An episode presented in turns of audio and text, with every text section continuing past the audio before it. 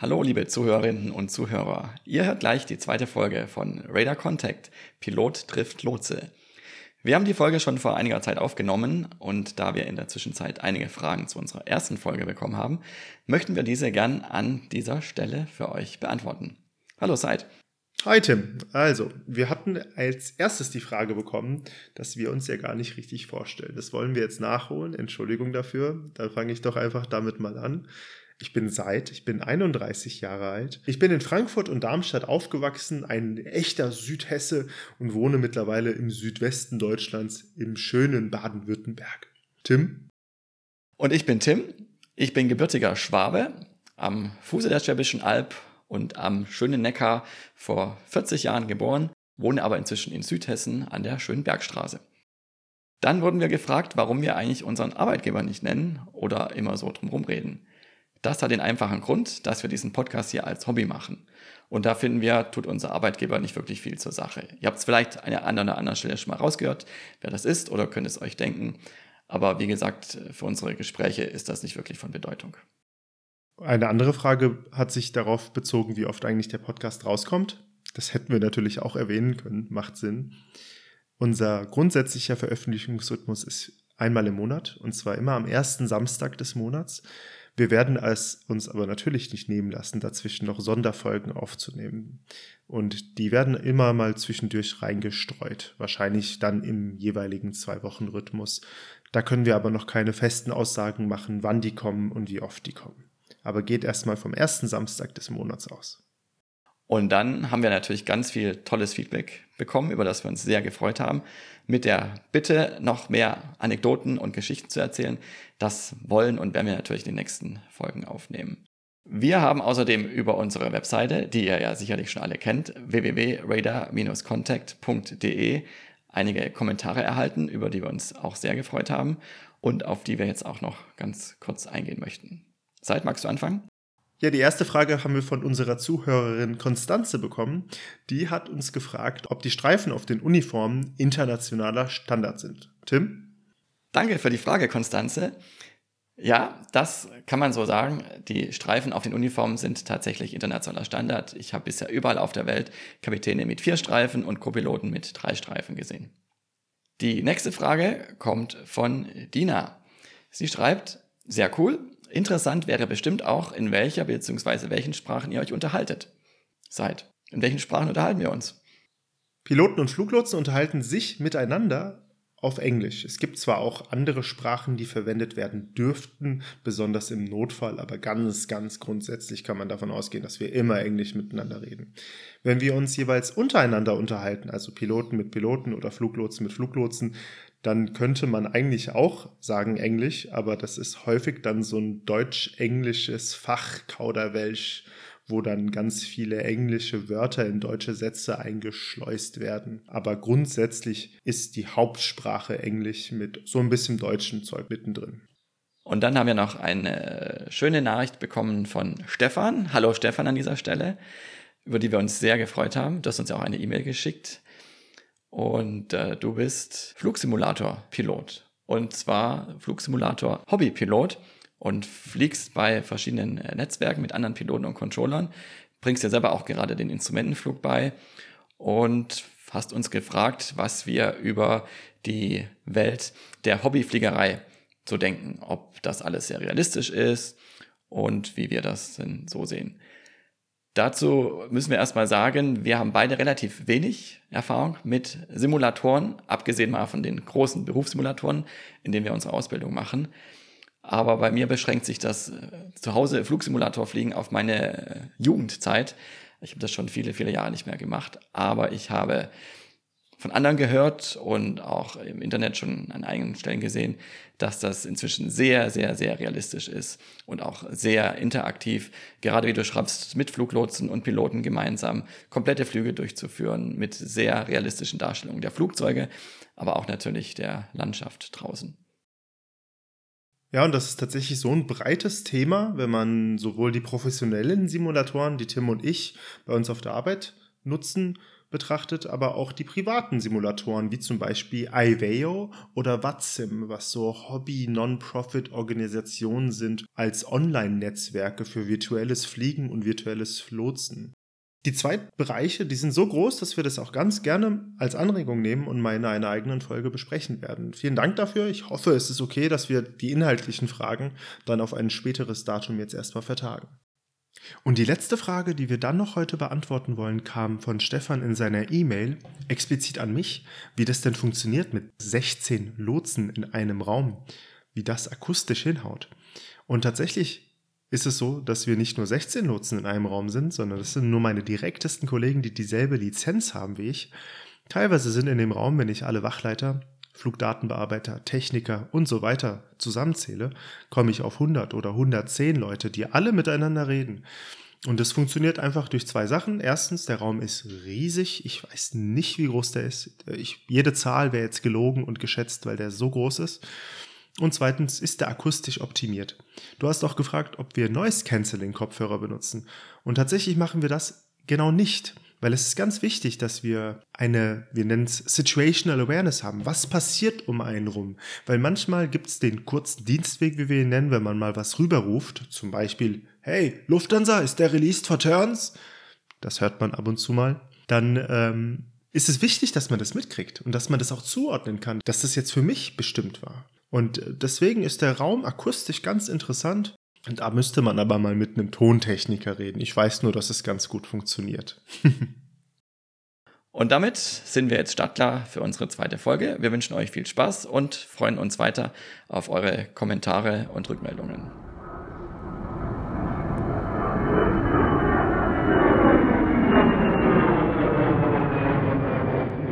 Hallo und herzlich willkommen beim Podcast Strader Contact. Pilot trifft Lotse. Schön, dass ihr mit dabei seid. Ich bin Seid, der Fluglotse. Und ich bin Tim, der Pilot. Unsere heutige Folge heißt Die Visitenkarte der Flugzeuge oder Was ist ein Squawk? Ich finde es ja wirklich faszinierend, wie ihr Fluglotsen immer genau wisst, welcher Punkt auf eurem großen Radarschirm welches Flugzeug ist und vor allem, wo sie gerade hinfliegen. Wie macht ihr das eigentlich, lieber Seid? Erzähl doch mal. Das ist eine ziemlich coole Frage, weil sich da in den letzten Jahren und Jahrzehnten wirklich ziemlich viel getan hat. Ich erzähle einfach mal ganz kurz, was grundsätzlich ein Radar ist. Radar ist die Abkürzung für das Wort Radio Detecting and Ranging, was auf Deutsch so viel bedeutet wie mit Funk unterstützte Ortung und Abstandsmessung. Vor ein paar Jahren noch, das ist gar nicht so lange her, da haben wir im Prinzip nur ein Primärradar genutzt. Das Primärradar basiert auf der Grundlage, dass eine Signalwelle ausgestoßen wird, in den Himmel geschickt wird und alle Objekte, die dort rumfliegen, reflektieren das dann wieder und das wird von der Radarantenne wieder aufgenommen und in ein Bild umgewandelt. Und wenn ich sage alle Objekte, dann meine ich auch wirklich alle Objekte. Das heißt, rein technisch wäre es auch möglich gewesen, damit einen Vogelschwarm oder einen einzelnen Vogel aufzunehmen. Sowas passiert zum Beispiel tatsächlich im Flughafennahbereich, dass auf so einer Bodenradarantenne auch Autos auf der Autobahn aufgenommen werden. Dieses Primärradar stellt die Flugzeuge dann ohne weitere Informationen dar. Wir sagen immer dazu Blip. Das ist einfach eine kleine Darstellung eines Ziels, wo wir in dem Moment gar nicht wissen, was das eigentlich genau ist. Die Systeme sind jetzt natürlich schlau und verarbeiten auch die Informationen, wie groß dieses Ziel ist, was sie da angestrahlt haben. Und wenn sie sehen, dass es ein kleiner Vogel ist, dann verarbeiten sie dieses Ziel auf meinem Radarbildschirm nicht. Und jetzt müsste ich lügen, wenn ich wüsste, wann der nächste Schritt in der Technologie kam. Genau weiß ich es nicht, aber es gibt seit einigen Jahren und Jahrzehnten das Sekundärradar. Während beim Primärradar nur eine physikalische Reflexion, ähnlich wie bei einem Sonar unter Wasser dargestellt wird, arbeitet das Sekundärradar jetzt mit mehr Informationen. Die kurze Erklärung der Funktionsweise von einem Sekundärradar. Im Prinzip sendet das Radar einen Befehl aus, dass der Flieger, der angestrahlt wird und jeder Flieger, der angestrahlt wird, sich bitte kurz zu erkennen geben soll. Und an dieser Stelle kommt dann unser Squawk ins Spiel, richtig? Ich gebe also eine vierstellige Zahlenkombination bei mir im Cockpit ein, in den sogenannten Transponder. Das ist das Gerät, das mit euch kommuniziert.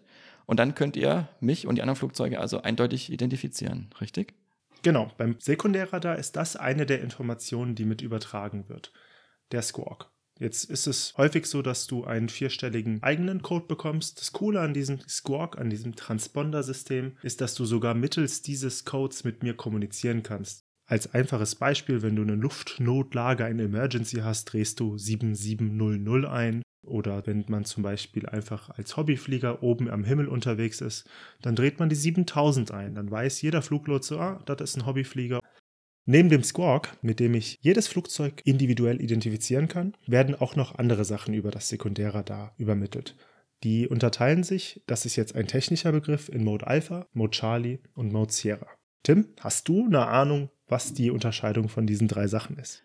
Das habe ich tatsächlich mal an der Flugschule gelernt, äh, lieber Seid, und muss es natürlich als Pilot im Alltag auch wissen und anwenden. Und zwar ist Mode Alpha alleine die Übermittlung des sogenannten Squawks. Kleiner Fun Fact an der Stelle, es gibt insgesamt 4096 verschiedene. Denn aus technischen Gründen werden nur die Zahlen 0 bis 7, also acht verschiedene Ziffern verwendet. Und davon gibt es vier. Und wenn man das verrechnet, kommen 4096 unterschiedliche Squawks raus, wobei man nicht alle benutzen darf. Manche sind auch für militärische Zwecke zum Beispiel reserviert. Also Mode Alpha ist allein der Squawk. Bei Mode Charlie wird die Flughöhe, in der Fliegerei sprechen wir von Flugfläche oder Flight Level, das sind immer ganze Hunderter Höhen, also zum Beispiel 30.000 Fuß würde als 300 übermittelt werden. Und bei Mozilla kommen noch eine ganze Menge andere Daten dazu, wie zum Beispiel die Geschwindigkeit, Steig- und Sinkrate, die Erkennung des Flugzeugs und noch viele andere Dinge, die du wahrscheinlich besser kennst und weißt als ich. Ja, und bei diesem Mode Sierra, das ist jetzt noch eine ganz nette äh, Sache, die da dazu kommt. Manchmal äh, reihen wir die Flieger ja wie an so einer Perlenkette hintereinander auf. Besonders zu großen und weit entfernten Flughäfen fliegen wirklich manchmal mehrere Flieger hintereinander her. Und die müssen so einen Abstand von zehn Meilen dann hintereinander halten. Side Fact von mir: zehn nautische Meilen ist nicht gleichzusetzen mit zehn imperialen Meilen. Das sind ungefähr 18 Kilometer in dem Fall. Den Piloten weisen wir dann Geschwindigkeiten zu. Das sind dann Machtzahlen, wie wir sagen, also äh, prozentuale Angaben in Relation zur Schallgeschwindigkeit. Der erste, das ist ein großer Flieger, der fliegt dann Mach Decimal 8 vor, sagen wir, also 84 Prozent der Schallgeschwindigkeit. Der zweite hinten dann 83 Prozent und dann kommen ein paar mit 83 Prozent hintereinander her. Und wenn dann manchmal der vierte oder der fünfte Pilot ein bisschen schneller fliegt, sehen wir das direkt, dass er das schneller reingedreht hat. Und so sehen wir eine ganz schöne Palette an verschiedenen Informationen, die direkt aus dem Cockpit an uns übermittelt werden. Was natürlich nicht nur einen Überwachungszweck dient, also dass wir da nicht wie Big Brother sitzen und gucken, was der Pilot da oben so treibt. Es ist auch ein Sicherheitsfeature, weil es kommt manchmal vor, dass ich eine Freigabe erteile, die relativ komplex ist und dass der Pilot da eine kleine Information missversteht. Und das lässt sich direkt überprüfen und korrigieren dadurch, dass ich sehe, was der Pilot in seinen Autopilot eingibt. Das ist ein super Feature, was unsere Arbeit wirklich sehr erleichtert. Ich glaube, das ist auch ein großer Unterschied zu der Arbeit der Fluglotsen von früher, als es, wie du ja vorhin schon erklärt hast, ganz am Anfang nur die Blips gab, also einfache Zielpunkte auf dem Radar ohne weitere Informationen. dann später kamen die Höhenangaben dazu, die ja auch für euch heute noch mit am wichtigsten sind, um die Abstände zu gewährleisten. Aber natürlich, wenn ihr jetzt noch wisst, wie schnell wir fliegen, wie stark wir steigen oder sinken oder was wir sogar an unserem Autopiloten vorprogrammiert haben, ist das natürlich ein riesengroßer Sicherheitsgewinn. Ja, Tim, das ist ja immer sehr schwer, das in genaue Zahlen zu messen. Aber bevor man Radars überhaupt hatte, das sind die Anfänge der Flugsicherung, da hat man eine sogenannte konventionelle Staffelung benutzt. Und das hat so funktioniert, dass man im Grunde über einen Punkt, das ist ein geografischer Punkt im Luftraum, nur alle zehn Minuten hat ein Flugzeug fliegen lassen. Das bedeutet, rein rechnerisch war die maximale Durchflugkapazität an diesem Punkt in dieser Flughöhe sechs Flugzeuge pro Stunde. Und rein rechnerisch wäre die maximale Effizienz heutzutage in dieser Flughöhe 60 bis 100 Flugzeuge pro Stunde, weil man nicht mehr 10 Minuten Abstand lassen muss, sondern bis zu drei Meilen Abstand lassen kann. Das entspricht 30 Sekunden. Das ist ja wirklich beeindruckend. Und ich kann mir vorstellen, dass es auch Zeiten gibt, wo du tatsächlich mit so vielen Flugzeugen zu tun hast. Kannst du eigentlich auf dem Radarschirm ein- und ausblenden, welche Informationen du von uns sehen möchtest? Diese Frage lässt sich mit einem klaren Jein beantworten. Das kommt nämlich ganz darauf an, was der Fluglotse für ein System hat. Ich ganz konkret habe ein relativ modernes System und arbeite quasi komplett nur noch radarbasiert. Ich habe fast keine anderen Hilfstools mehr. Und in diesem Radarbildschirm kann ich mir alles einblenden, was ich will. Also ich zähle es einfach mal auf. Natürlich kann ich mir das äh, Rufzeichen des Flugzeugs einblenden lassen. Ich kann mir die Flughöhe, die Geschwindigkeit, den Wegpunkt, wo er jetzt gerade hinfliegt, den Wegpunkt, wo er meinen Luftraum verlassen wird, den Abflughafen, den Zielflughafen, das Luftfahrzeugmuster, also A380, Boeing 777. Bei militärischen Flugzeugen, die fliegen häufig zum Beispiel Informationen, wie viele Flieger in der Formation fliegen und noch eine ganze Reihe weiterer Informationen, die ich jetzt nicht alle aufzählen will. Wo du gerade die unterschiedlichen Flugzeugtypen erwähnt hast, gibt es da eigentlich Unterschiede im Abstand? Und wie viel Abstand müssen denn generell zwischen zwei Flugzeugen eingehalten werden? Das ist ganz unterschiedlich, Tim. Das kommt darauf an, wie hoch man fliegt und was es für Luftfahrzeugmuster sind. Grundsätzlich, wenn man in Reiseflughöhe ist, dann beträgt der Mindestabstand, den man einhalten muss, fünf Meilen, fünf Seemeilen, also ungefähr acht Kilometer in der horizontalen und wenn sie vertikal aneinander vorbeifliegen, also in verschiedenen Höhen, dann sind es 1000 Fuß, was ungefähr 300 Meter ist. Im Flughafennahbereich, also wenn man in tieferen Höhen unterwegs ist, dann ist der Abstand zueinander abhängig davon, ob ein größeres Flugzeug an einem kleineren Flugzeug bzw. andersrum vorbeifliegt. Ja, das kann ich aber auch aus meiner Erfahrung bestätigen. Als ich angefangen habe zu fliegen, war das Flugzeugmuster Boeing 737. Das wird ja so als mittelgroßes Flugzeug eingruppiert. Die ganz kleinen sind dann eher die Business Jets und Privatflugzeuge. Dann gibt es noch die ganz schweren Flugzeuge, in der Regel die Langstreckenflugzeuge. Und als ich Boeing 737 geflogen bin, da haben wir andere Abstände eingehalten im Vergleich zu der MD-11, die ich dann später geflogen bin, die ja deutlich größer, schwerer und auch schneller ist. Aber das ist nochmal ein eigenes Thema für sich. Lass uns ein bisschen mal zusammenfassen. Also, wir Piloten stellen im Flugzeug am Transponder den sogenannten Squawk ein, also einen vierstelligen Zahlencode, mit dem ihr Fluglotsen uns eindeutig identifizieren könnt. Mit diesem Squawk wird nicht nur die Flugzeugkennung übermittelt, sondern auch unsere Flughöhe, unsere Geschwindigkeit, unsere Route und noch diverse andere Informationen, die du dir bei Bedarf auf deinen Radarschirm holen kannst. Mit diesen Informationen kannst du die Flugzeuge sicher, wirtschaftlich und effizient führen und gleichzeitig die nötigen Mindestabstände einhalten, die von Luftraum zu Luftraum und von Flugzeugtyp zu Flugzeugtyp unterschiedlich sind. Richtig, Tim, genau. Jetzt äh, eine Frage, die ich da nochmal an dich habe. Immer wenn die Flieger beispielsweise von der Lufthansa, das ist ja hier in Deutschland unser größter Kunde als Flugsicherung, in Richtung Fernost fliegen, also beispielsweise nach China und nach Korea und Japan, die haben immer am Anfang dieselbe Zahl. Und die sehe ich nie in Richtung Westen oder Amerika fliegen, weil die haben wiederum eine andere Zahl. Gibt es da irgendeine Systematik dahinter? Also jetzt ganz konkret, Fernost hat immer eine 7 am Anfang, USA hat immer eine 4 am Anfang. Ist das irgendwie durchnummeriert oder wechselt es auch ab und zu mal? Das hat tatsächlich eine Systematik seit. Ähm, ich weiß zum Beispiel, dass es bei der Lufthansa tatsächlich so ist, dass alle dreistelligen Flugnummern, die mit einer 4 beginnen, also alle 400er Flugnummern über den Atlantik führen nach Nordamerika. Alle 500er Nummern gehen nach Südamerika. Alle 600er Nummern gehen Richtung Nahe Osten und alle 700er Nummern gehen in den fernen Osten. Das hat äh, mitunter historische, aber auch ganz praktische und rechtliche Gründe, denn ein Flugplan und bei einer Fluggesellschaft werden die Flugpläne immer für ein halbes Jahr veröffentlicht und müssen auch entsprechend angemeldet und genehmigt werden. Das heißt, die Flüge werden dort so veröffentlicht und dann auch mindestens ein halbes Jahr lang so geflogen und in der Regel auch dann im nächsten halben Jahr weitergeführt. Und ganz viele dieser Flugnummern sind einfach auch historisch so gewachsen. Die äh, Lufthansa 400 zum Beispiel ist schon seit eh und je der Flug nach New York. Die Lufthansa 500 fliegt von Frankfurt nach Rio und so weiter. Und ganz interessant an der Stelle ist auch noch, dass zum Beispiel auch wieder bei der Lufthansa alle geraden Flugnummern von Frankfurt wegfliegen oder aus Deutschland wegfliegen. Auch von München gibt es ja zum Beispiel Langstreckenflüge und alle ungeraden Flugnummern nach Deutschland hinfliegen. Auch äh, historisch zum Beispiel bei den Kurzstrecken, da ändern sich die Flugnummern ein bisschen häufiger, weil einfach auch neue Strecken dazukommen oder auch mal wieder Strecken rausgenommen werden. Auch da ist es so, die ungeraden Flugnummern gehen nach Frankfurt und die geraden Flugnummern gehen von Frankfurt oder auch von München. Und so ist zum Beispiel die Lufthansa 1 001 der erste Flug, der morgens von Hamburg nach Frankfurt fliegt.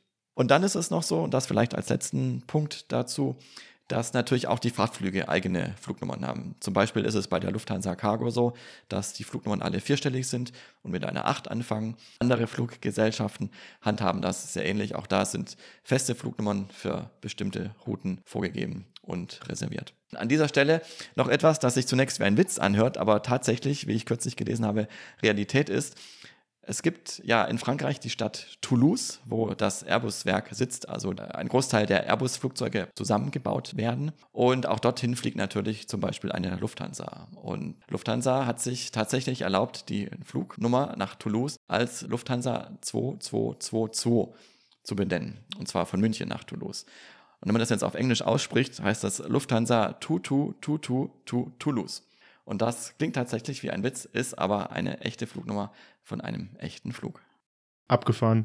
Ja, Tim, da habe ich noch mal eine andere Frage an dich. Und zwar ist es so, dass ich die Flieger, die ich kontrolliere, immer unter einem anderen Rufzeichen oder Callsign kenne, als das, was dann im Flughafen in der Ankunfthalle angezeigt wird. Also jetzt mal ganz konkretes Beispiel. So eine Lufthansa heißt bei mir DLH für Deutsche Lufthansa, DLH 1LK, dann steht dann da plötzlich am Flughafen LH 5284. Das hat ja nichts miteinander zu tun. Wie kommt das zustande? Das ist auch eine sehr gute Frage, Seid. Das eine ist die Flugnummer, die für die Vermarktung der Flüge und damit in erster Linie für die Passagiere benutzt wird. Also zum Beispiel LH und dann die vier Zahlen, die du gerade genannt hast. Die andere Flugnummer ist die, die für die Flugsicherung, also für euch benutzt wird, die oft die gleiche Nummer ist. Also ich weiß zum Beispiel bei Lufthansa, die Langstreckenflüge benutzen in der Regel die gleiche Flugnummer für die Vermarktung als auch für die Flugsicherung. Wobei bei der Flugsicherung ja immer noch ein D davor steht, weil die Flugsicherungssysteme mit drei Buchstaben arbeiten am Anfang. Also DLH für Deutsche Lufthansa statt LH. Oder um andere Beispiele reinzukriegen, bei EasyJet ist es zum Beispiel EZY. Die zwei Buchstaben für EasyJet sind U2. Was auf Englisch U2 heißt, Wahrscheinlich haben die sich dabei auch was gedacht. Und der Grund, warum die Fluggesellschaften für die Flugsicherung dann oft diese sogenannten alphanumerischen Callsigns benutzen, also Rufnamen, die sowohl aus Buchstaben als auch aus Zahlen bestehen, zum Beispiel Lufthansa One Lima Tango, also DLH 1 LT, liegt daran, dass man vermeiden möchte, dass zwei Flugzeuge gleichzeitig unterwegs sind, die eine sehr ähnliche Flugnummer haben und dadurch verwechselt werden können. Wenn also zum Beispiel gleichzeitig ein Flug von Frankfurt nach Berlin und einer von München nach Berlin fliegen, die sich nur um eine Ziffer unterscheiden, also zum Beispiel eine Lufthansa äh, 030 und eine Lufthansa 050, dann besteht da eine gewisse Verwechslungsgefahr. Und deswegen gibt man denen unterschiedliche Call Signs, damit der Fluglotse und der Pilot einfach besser unterscheiden kann, wer gerade gemeint ist. Aber der Passagier, wie du schon richtig gesagt hast, der bekommt davon nichts mit. Muss er auch nicht. Was die Fluggäste aber tatsächlich sehen können, und das muss ich sagen, finde ich in der heutigen Zeit eine der faszinierendsten Apps und Anwendungen im Internet, die ich kenne, ist ja die Möglichkeit, Flüge fast wie ihr Fluglotsen selber auf dem Smartphone oder am Computer zu verfolgen. Zum Beispiel über Apps wie Flightradar 24. Das stelle ich mir ganz ähnlich vor, wie ihr das bei euch auch auf dem Schirm seht. Oder wie siehst du das seid? Also für mich als zwar Pilot, aber letztendlich als Flugsicherungsleihe ist das ja total spannend zu sehen, wo die Flugzeuge gerade fliegen, wo sie herkommen und wo sie hingehen. Nicht nur, um zum Beispiel einen Flug zu beobachten, wo jemand drin sitzt, den man kennt, sondern auch zum Beispiel, um einen eigenen Flug nochmal sich im Replay anzuschauen oder einfach zu sehen, wer gerade übers eigene Haus fliegt. Ja, für mich auch als Fluglotsen ist Flightradar 24 was total faszinierendes. Es ist eine unglaublich coole Sache, was man da alles sehen kann. Und ich muss ganz ehrlich als Fluglotse sagen, wenn das technisch möglich wäre, dann könnte ich genauso gut mit Flightradar 24 arbeiten. Natürlich sind da die Sicherheitsanforderungen und die Möglichkeiten nicht so wie bei dem Flugsicherungssystem, was wir haben, aber das ist unglaublich gut gemacht und funktioniert echt toll.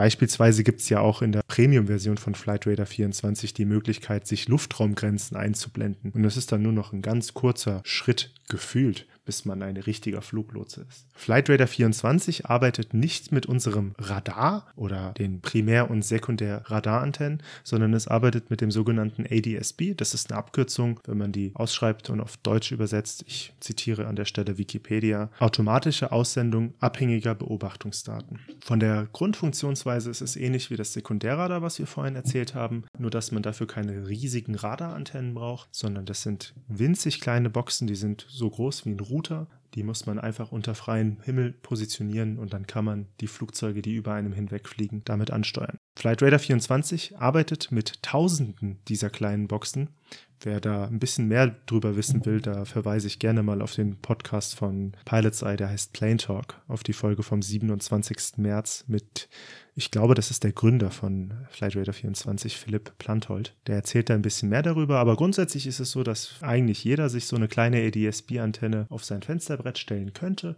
und damit Daten bereitstellen kann. Ich glaube, hier in Europa und besonders in Deutschland ist die Sättigung ausreichend, aber das ist eine wirklich faszinierende Technologie und ich kann mir grundsätzlich auch vorstellen, dass irgendwann mal zumindest ein Teil der Flugsicherung damit abgewickelt wird. Wir machen das heute noch nicht, aber ich weiß, dass die deutsche Flugsicherung dabei ist, ein Netz dafür aufzubauen. Die Möglichkeiten sind enorm, besonders wenn man sich überlegt, dass es heutzutage noch keine Möglichkeit gibt, über dem Atlantik oder über besonders hohem Gebirgen wie dem Himalaya vernünftige Radardaten zu erzeugen. Da könnte man bestimmt mit ADS-B Abhilfe schaffen. Aber das heben wir uns für eine neue Episode auf. An dieser Stelle würde ich sagen, empfehlen wir einfach mal Flightradar 24 als App oder als Webseite. Auch die Podcast-Folge von Plane Talk, die du gerade genannt hast. Und Flightradar 24 hat sogar einen eigenen Podcast. Der ist zwar englischsprachig, aber der berichtet über aktuelle Entwicklungen aus der Luftfahrt, spannende Themen rund um die Fliegerei und um die Flugsicherung. Und der heißt AvTalk. Das ist eine Abkürzung für Aviation Talk. AV Talk unbedingt mal reinhören. Und das soll es auch schon wieder gewesen sein für heute. Wir freuen uns, wenn es euch gefallen hat. Ihr könnt uns gerne Feedback geben über unsere Kanäle auf Facebook, Twitter und Instagram, auf unserer Webseite www.radar-contact.de oder per E-Mail podcast at radar-contact.de. Wir freuen uns immer euer Feedback, auch darüber, wie euch speziell diese Folge gefallen hat, ob es zu technisch war, ob ihr gern mehr wissen wollt und können dann gern in weiteren Episoden darauf eingehen. Vielen Dank fürs Zuhören und tschüss bis zum nächsten Mal, sagen Tim der Pilot und seid der Fluglotse. Tschüss. Ciao.